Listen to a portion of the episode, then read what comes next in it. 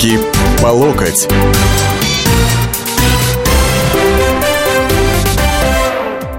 Здравствуйте, уважаемые дорогие наши радиослушатели. Это радио «Комсомольская правда» в студии Александр Гришин. У нас сегодня в гостях известный политолог Алексей Мухин и соавтор его вышедшей книги, поскольку его-то их, получается, книги, вышедшие недавно, Алексей Мухин, Анастасия Гафарова, Навальный, итоги. Вот вы, наверное, слышали уже, ведь вы же не только что включились, да, что сегодня день рождения радио «Комсомольская правда». Семь лет, понимаете, радио «Комсомольская правда».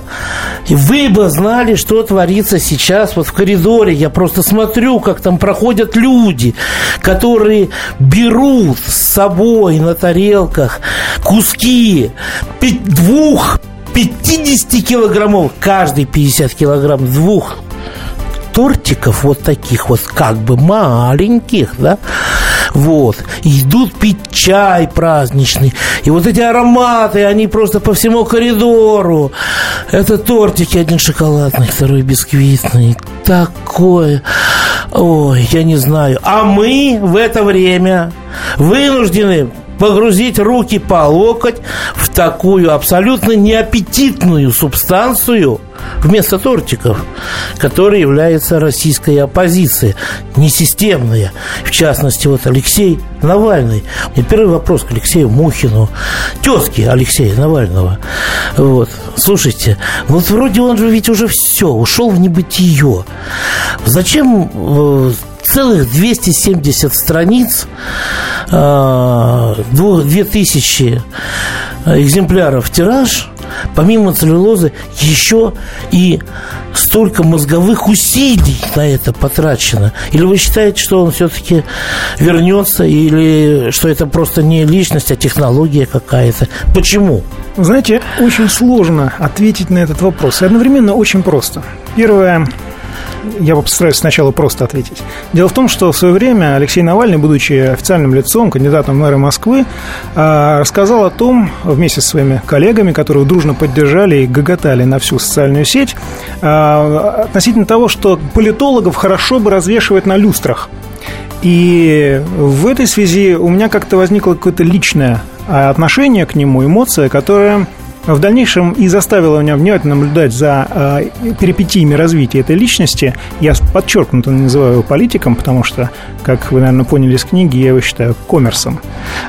От политики, от медиауслуг и так далее. Барыгой, а, скажем Ну, так. я не, не буду говорить, не буду. Ну, на воровском я языке. Не буду, вы, вот вы как политолог, а я Я не буду язык, человек языки клеить, двора, потому да. что считаю, что э, в данном случае любой человек а, имеет право на то, чтобы быть оправданным. А, так вот, э, собирая э, материалы для этой книжки, мы с ребятами, в принципе, столкнулись с одной интересной э, особенностью. А, на первый взгляд, работа, которую проводят Навальный и его команда, она очень серьезная. Во всяком случае, они делают часто это с серьезными лицами. Но при ближайшем рассмотрении оказывалось, что все-таки для них это больше игра. А, игра за хорошие деньги, судя по всему. Судя по тому, как он бодро довольно а, отплачивает штрафы и а, санкции, которые на него накладываются периодически, судя по длине языков, которые распущены до самых беспределов, что называется, они эти санкции и эти штрафы будут накладываться и дальше – судя по тенденциям. И поэтому э, тот энтузиазм, который они испытывают по поводу зарабатывания, ну или там, я не знаю чего, средств, концентрации средств у себя, я думаю, что этот э, коммерческий проект будет продолжаться. Ровно до того момента, пока не кончатся бабки. Вот и все. У тех, кто эти бабки дает. Вопрос, он сядет? Нет? Вот это самый интересный вопрос, потому что весьма странно предположить, что За такой, такой удачливый проект... Угу. Помните самую знаменитую фразу? Тоже его посадят, он же памятник. Вот Навальный, судя по всему, уже воздвиг себе такой нерукотворный памятник э, и наслаждается этим состоянием. Насчет того, пос, э, сядет ли он реально или нет, я думаю, что это произойдет ровно в тот момент, когда к нему потеряют интерес люди, которые в него или инвестируют, а, либо используют его для определенных нужд, скажем так. Кто, а судя по всему, этот кто этот, эти страшные? Самое люди? интересное, что это очень широкий а, круг персон, структур и так далее. То есть Навальный, по сути, сейчас немножко но если выражаться тем языком, с которого вы начали передачу, он пошел по рукам. То есть, в принципе, он даже иногда сам не понимает, кто его использует и не знает об этом в своих интересах. То есть вот, вот этот бизнес, угу. я к нему имею отношение с начала 90-х годов. Я в этом бизнесе, можно сказать. Вот, я, я имею в виду, что бизнес, так сказать, я имею виду, политологии, да? Я имею в виду, да, естественно. Вот, ну, политической информации. Изучение политического поля. Не, не инвестирование Навального? Не, не, чтобы, упаси Боже. Угу. Я, честно говоря, о нем узнал вот так более-менее плотно, только побывав в соцсетях и немножко посмотрев за его активностью, потому что она мне показалась очень любопытной, она напоминала активность э, в молодые годы людей, которых я знал в 90-е еще годы. Угу. Она мне напомнила эту активность. Собственно, э, и мы сначала хотели с Настей написать более-менее такую ироничную книжку, но покопавшись в материале, мы поняли, что там есть и серьезные главки. Ну, получилось которые... и иронично тоже. И иронично тоже, иронично. но от этого никуда не уйти. Вот, вы знаете, мне бывший руководитель службы безопасности Березовского Сергей Соколов, да, это один основатель э, значит, предприятия «Атолл», охранного агентства, да, он сказал, что Навального заметил штаб Немцова и вытащил его штаб Немцова вот так вот на свет. Я имею в виду именно уже в роли вот этой вот оппозиции, лидера оппозиции. Вы согласны с этим? Абсолютно нет. Я думаю, что Навальный, на самом деле, он, во-первых, он сам по себе деятельный человек. И я так понимаю, что он, э, простите за метафору, э, яйца в одну корзину не клал, не клал никогда. Всегда были корзинки, кармашки, где эти яйца были распиханы э, по самым разным, ну, что называется, размерам и степенью надежности. Вот. Я думаю, что он ввел и ведет сейчас сразу несколько проектов. И это спасает бизнес, на самом деле. Когда рушится какой-то один из, одно из направлений, э, все, происходит обрушение. У него же несколько проектов, которые он чувствует себя в результате очень довольно безопасно, его бизнес развивается. Что касается Немцова, а, его влияния на Навального, достаточно посчитать, э, конечно, неофициально, прослушки телефонов э, которые, собственно, были опубликованы, краем глаза мы смотрели их, конечно, понимая, что это не источник для судебных разбирательств, но, тем не менее, для сведений можно э, воспринять. Понятно. Сам Немцов был по отношению к Навальному очень критически настроен. Понятно. Мы сейчас уходим на перерыв. После перерыва мы продолжим и уже будем подключать вас к разговору, уважаемые радиослушатели. А сейчас перерыв. И сошлись они в чистом поле, и начали они биться – Каждый за свою правду. И не было в той битве ни правых, ни виноватых. Звон стали. Крики поверженных. Самый беспощадный проект радио «Комсомольская правда». Радио «Рубка».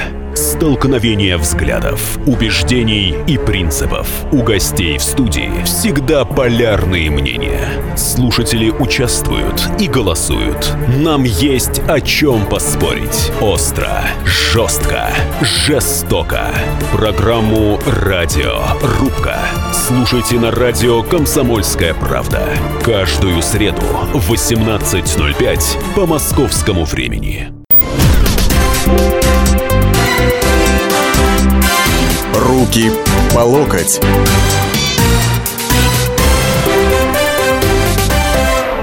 8 800 200 ровно 9702 это номер телефона прямого эфира. Если кто забыл, у нас на всех передачах э, номер телефона прямого эфира, он не меняется 8 800 200 ровно 9702. А также можно слать смс на короткий номер 2420, только вначале напишите три буковки Р, К и П. РКП, значит. Вот. Мы продолжаем такое вот праздничное вещание. Перед уходом на перерыв я спросил Алексея Мухина, правда ли, что Навального заметил штаб Бориса Немцова, и он его, так сказать, выдвинул. Алексей ответил, нет категорически не согласен. А откуда тогда он вообще появился вот именно в таком качестве? После чего и как? Добрый день, уважаемые да. слушатели. А, да. Настя, я так понимаю, у вас есть ответ на этот вопрос, да? А, у меня, к сожалению, нет такого прямого ответа. Я не могу рассказать некий детективный роман, где, там, не знаю, его выловили за углом а, и привлекли к определенной работе. Вот. Но действительность, она, как всегда, более сложна, а, ну и более обыденна. А, мы не можем напрямую сказать, кто э, именно этим занимался, но Алексей Навальный, э, он э, развивался, он был, в общем-то, достаточно э, нестандартной личностью, который брался за разные проекты, который э, мне, как приходилось э, изучать его ранние годы, его университеты, он стоял в очереди за дипломом, толком сам, как признавался, не учился в РУДН, вот, но он пробовал те или иные проекты, занимался бизнесом, брался за то, другое, э, стремился заработать свой первый миллион. И вот в этом качестве он начинает э, тогда свою деятельность в партии «Яблоко», вот, но она э, ни к чему толком не приводит. Не Вот. привела она его к миллиону, да, первому. А, К миллиону, в общем-то, он достаточно быстро понял, что к миллиону так он не придет, э, по крайней мере, через те проекты, за которые он брался. Вот, и он попытался сделать это через политическую деятельность. И вот как раз-таки партия «Яблоко», я думаю, что им рассматривалась как такой наиболее простой и возможный путь для этого. А, Но там не вышло. И вот, э, как мы с Алексеем э, Алексеевичем обсуждали, это был его единственный шанс на э, то, чтобы построить действительно достойную политическую карьеру, э, легализоваться и выйти на новый уровень. Но он этого не сделал. Ну, политики получают миллионы только те, кто на самом верху, а партия «Яблоко», я так понимаю, это как в армейском анекдоте, когда сын генерала не может стать маршалом, потому что у маршала свои дети есть, что называется. Именно так, кстати, и произошло. Единственный актив, который Навальный вытащил из яблок, это его знакомство с Яшиным. И довольно странные такие истории, связанные вроде бы с тем, что Алексей Навальный, не, не всегда воздержанный на слова, а, позволил себе националистические высказывания, чем воспользовался, собственно, руководство Яблока, которое видело в нем молодого, но слишком, возможно, перспективного конкурента, ну и просто выперло его оттуда. Карьерист Я, кстати, бы назвал имя, которое повлияло на Навального, Ну? на его становление. Это политтехнолог Терехов, который, собственно, раскрутил его в соцсетях.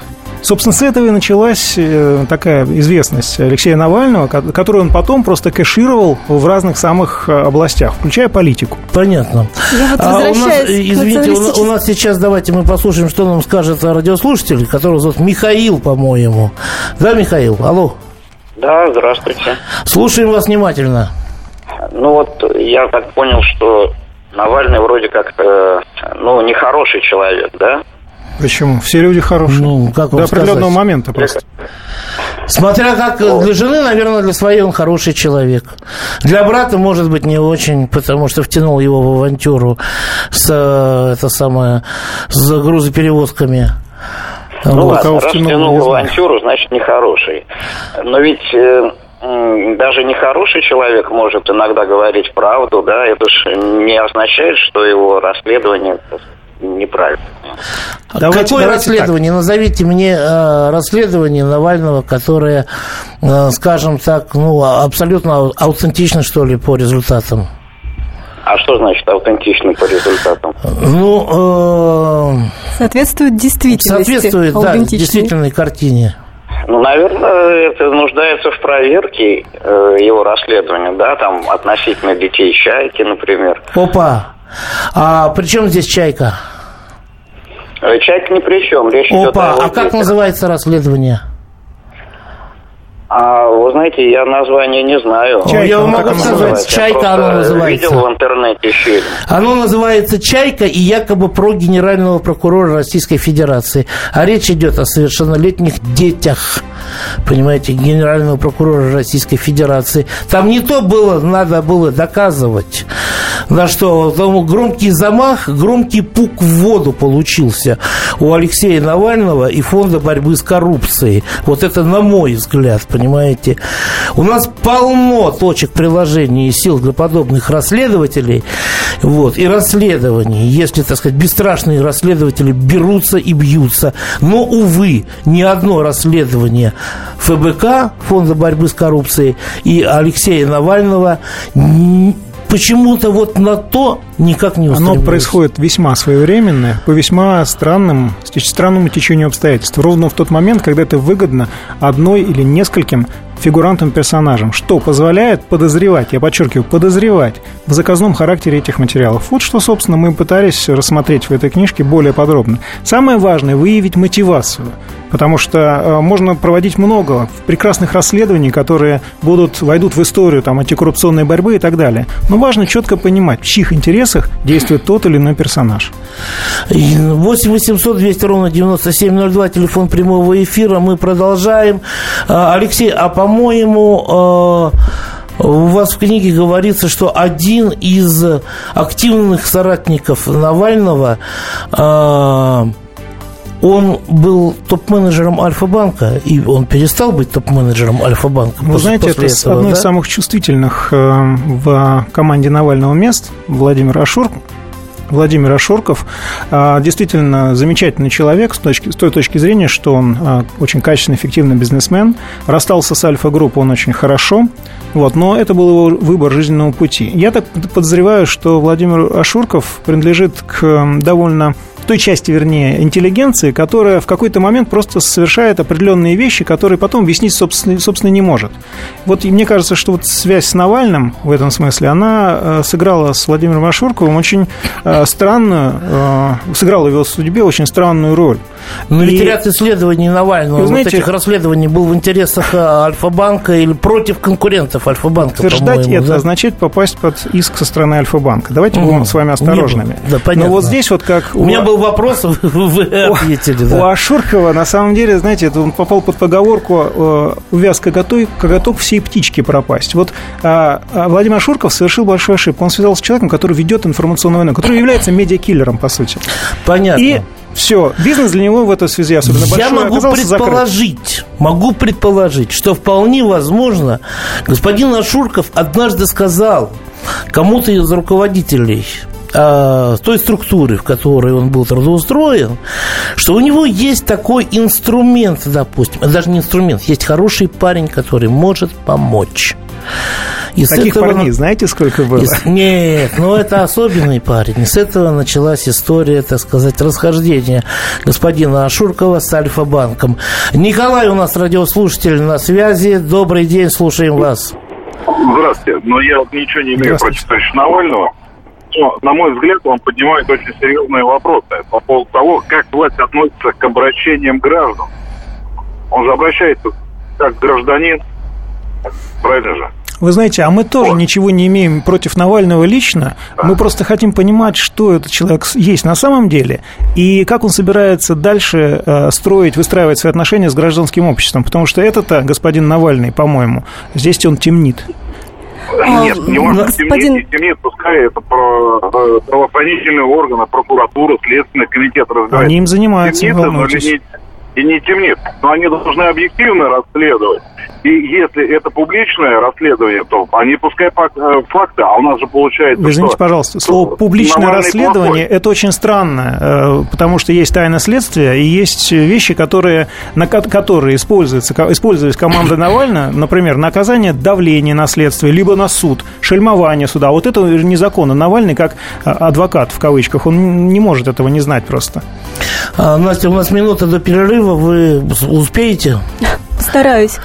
А, собственно, э, если посмотрите учредительные документы э, ФБК, да, Фонда борьбы с коррупцией, то, то, то вы увидите, что они ставят своей целью выявлять и пресекать. Но это является лишь э, в правомочии а, правоохранительных органов. То есть они не имеют права а, Пожалуйста, выполнять... как их тогда зарегистрировал Минюст, непонятно. А, ну, вот это вопрос, это вопрос, пожалуй, к Минюсту. Так же, как и несколько условных сроков на человеке, понимаете? Это вопрос тоже к Минюсту. Вообще, вот эти проекты... Слушайте, может, у нас в Минюсте что-то поправить надо, как в той консерватории? К Минюсту действительно вопрос, потому что я смотрела отчеты, которые ФБК подает в Минюст, и количество незаполненных граф, то есть вообще непонятно, чем занимается эта компания. Даже их отчеты... Мы уходим уходим на перерыв, после него продолжим. Я очень сожалею, что у нас три части сегодня в нашей программе, а не четыре. Кто владеет информацией, тот владеет миром. Будьте в курсе событий, находясь вне дома или офиса. Установите на свой смартфон приложение «Радио Комсомольская правда». Слушайте в любой точке мира. Новости, интервью, комментарии. Доступны версии для iOS и Android. Радио «Комсомольская правда» в вашем мобильном.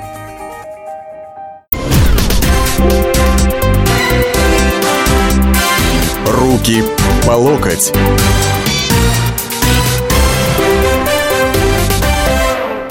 Это снова «Руки по локоть». Мы в завершающей части нашей программы 8 800 200 ровно 9702. Для тех, кто не успел, повторю медленнее, 8 800 200 ровно 9702. Звонок бесплатный абсолютно. СМС короткий номер 2420.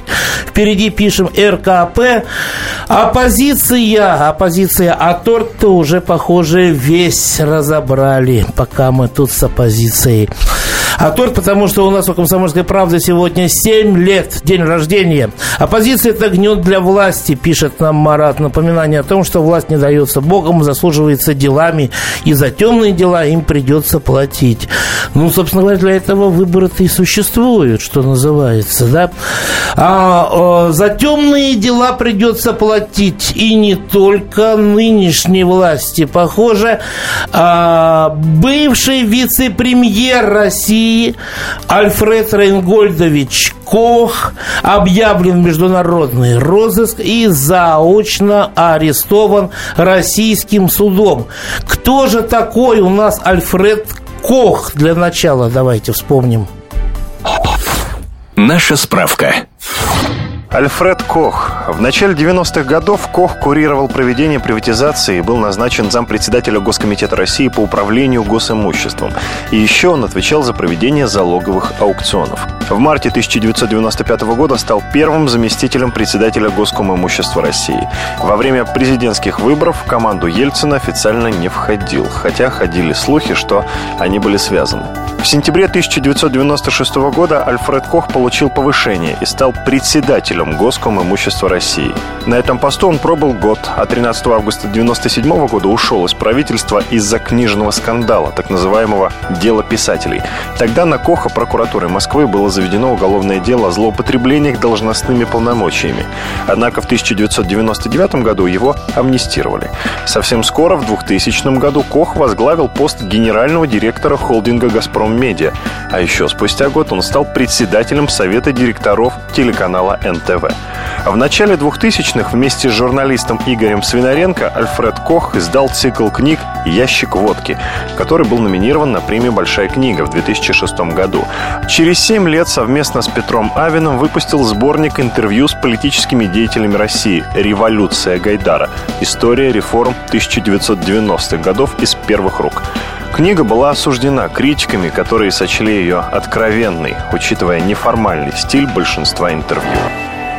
Неформальный стиль большинства интервью был свойственен из интервью самого Коха, когда его спрашивали западные журналисты, он неоднократно говорил о том, что Россия никому не нужна, эта территория, короче говоря, заброшена, тут этот народ никому не нужен и так далее и тому подобное.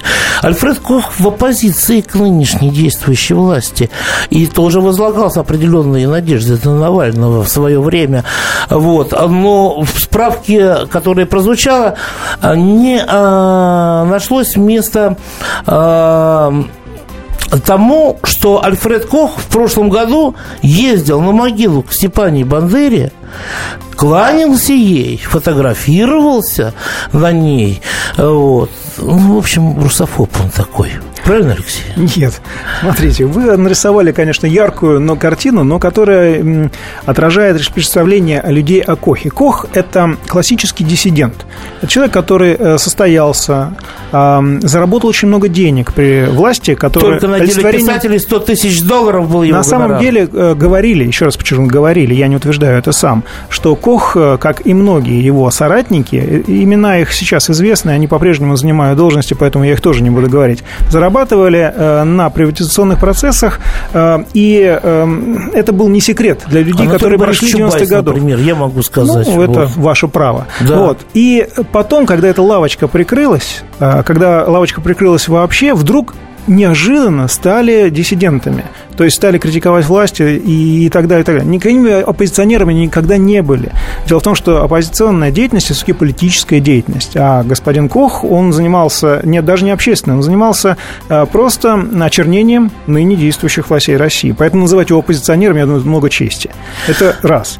Второе. Причем господин Кох, я думаю, как и многие его люди, которые, а, с которыми он работал, у них, эм, честно говоря, очень относительное представление о честном ведении дел – Я имею в виду то, что вот эти ухватки, которые э, демонстрируют очень многие представители 90-х годов, которые тогда были во власти, э, ухватки, ну, обойти государство на повороте, что называется, и срубить бабла, они остались и стали проявляться в таких мелочах. Например, Коха, э, давайте раскроем эту тайну, что, ну, не тайну, тайну секрет Полишинеля, в том, что взяли его, собственно, на контрабанде картины.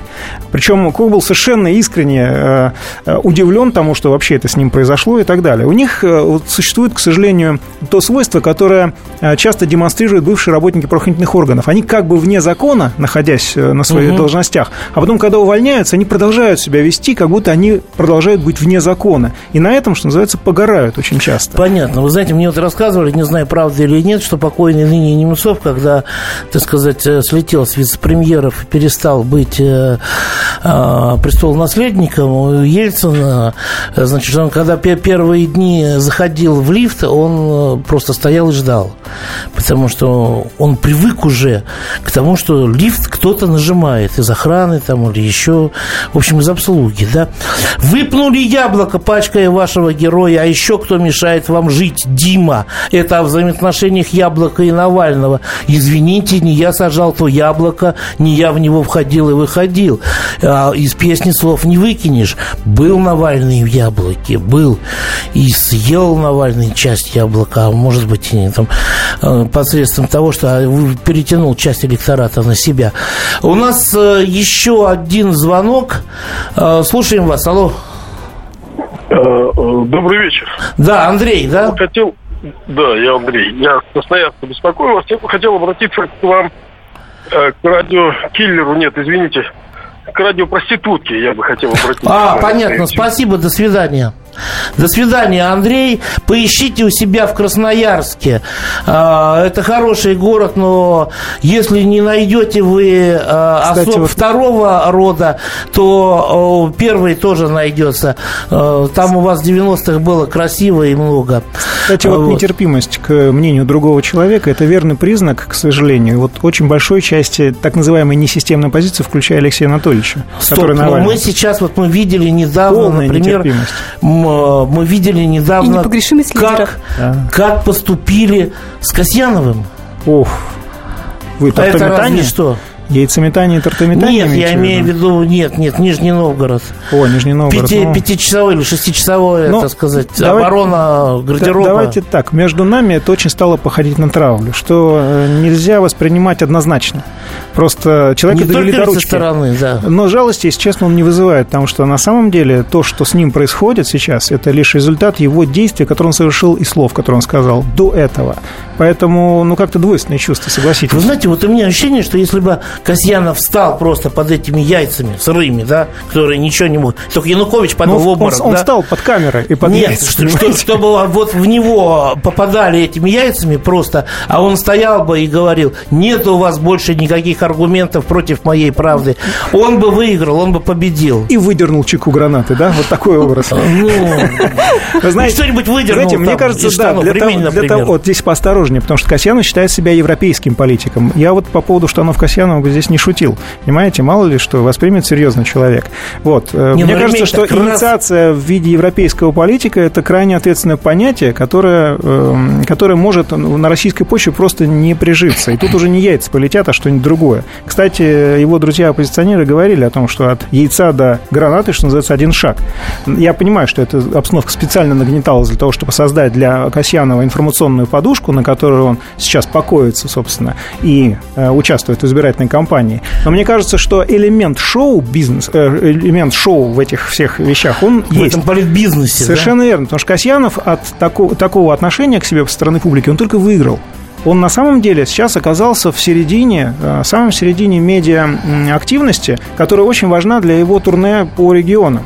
И вот этот чес, который он сейчас делает, пытается, вернее, организовывать, он, пожалуй, закончится, может, вполне себе плачевно, что будет опять на руку господину Касьянову, который уже поедет в Европу жаловаться, что бедного его это не пускают надо, на выборы. Это ему надо не для выборов, для не для градуса. того, чтобы 2% превратить в 10 или 15, а чтобы там, на Западе, предстать в новом имидже гонимого лидера оппозиции. И в конце да? концов уехать. Вообще, э, вот у. Э, Михаила Касьянова очень странная такая кредитно-политическая история. Он вообще-то не планировал быть оппозиционером и политиком. Он зарегистрировал МК Аналитика, консалтинговую да, да. компанию, которая сняла офис. Уже все вот эти ребята, которые в дальнейшем в его ком- команде были, они уже были сотрудниками. А потом вдруг неожиданно стал оппозиционером. Я подозреваю, что некоторые спецслужбы, найдя на Западе его деньги, просто подморозили их и сказали, дорогой мой, теперь ты оппозиционер. Увы, товарищи, мы на этом сегодня вынуждены закончить. Хочется, хотелось бы продолжить разговор. А откуда берутся люди, что так радеют за Навального?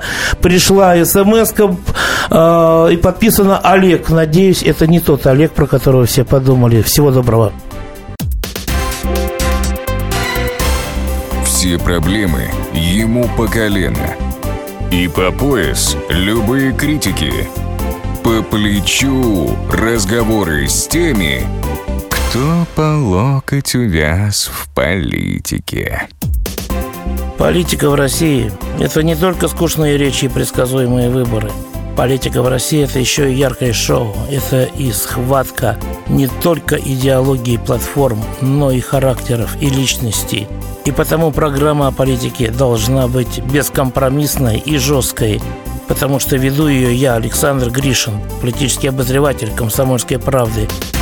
Политическое шоу «Руки по локоть» с Александром Гришиным. Слушайте каждый вторник в 16.05 по московскому времени.